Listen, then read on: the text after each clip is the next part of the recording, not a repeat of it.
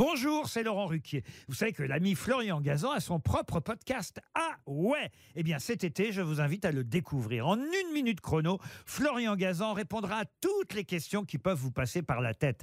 Grâce à ce podcast, vous aurez bientôt des anecdotes incroyables à partager. Mais attention de ne pas prendre la grosse tête.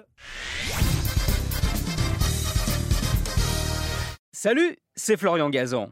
Dans une minute, vous saurez pourquoi le ketchup pourrait être remboursé par la sécurité sociale. Ah ouais Ouais, parce qu'en fait, le ketchup, on croit le connaître, mais on le connaît mal. Tiens, par exemple, vous pensez peut-être qu'il vient des États-Unis. Eh ben non, pas du tout.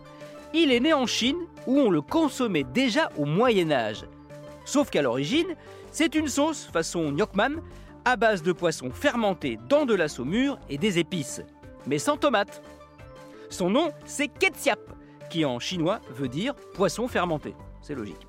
Il devient ketchup dans la bouche des explorateurs britanniques qui le ramènent en Europe à la fin du XVIIe siècle. Mais c'est en 1812 que sa version actuelle apparaît en pharmacie. Ah ouais? Oui, grâce à un mormon américain, John Cook Bennett, persuadé que la tomate est un remède miracle contre de nombreux maux, diarrhée, indigestion. Il décide donc de mélanger cette sauce chinoise, qui commence à devenir populaire aux États-Unis, avec de la tomate. Il concentre tout ça sous forme de pilules qu'il vend comme médicament. À la base, bah, c'est pas une si mauvaise idée, vu que la tomate est aujourd'hui considérée comme excellente pour renforcer notre système immunitaire et minimiser les risques de problèmes cardiaques, voire l'apparition de certains cancers. Le souci va arriver quand Henry Heinz, le créateur de la célèbre marque de ketchup, va entrer dans la partie. Ah ouais? Oui, en 1876, il dépose sa recette à lui, mais cette fois sous forme de sauce. Fini la pharmacie, bonjour le supermarché. D'autant plus qu'avec lui, le ketchup n'a plus vraiment les mêmes vertus. Pour éviter de mettre des conservateurs dedans, il y ajoute du vinaigre et du sucre. Beaucoup de sucre.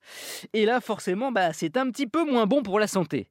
Mais bon, le ketchup reste, contrairement à sa mauvaise réputation, une sauce assez peu calorique. Sept fois moins, par exemple, que la mayonnaise. Pensez-y hein, au moment de choisir euh, où tremper vos frites.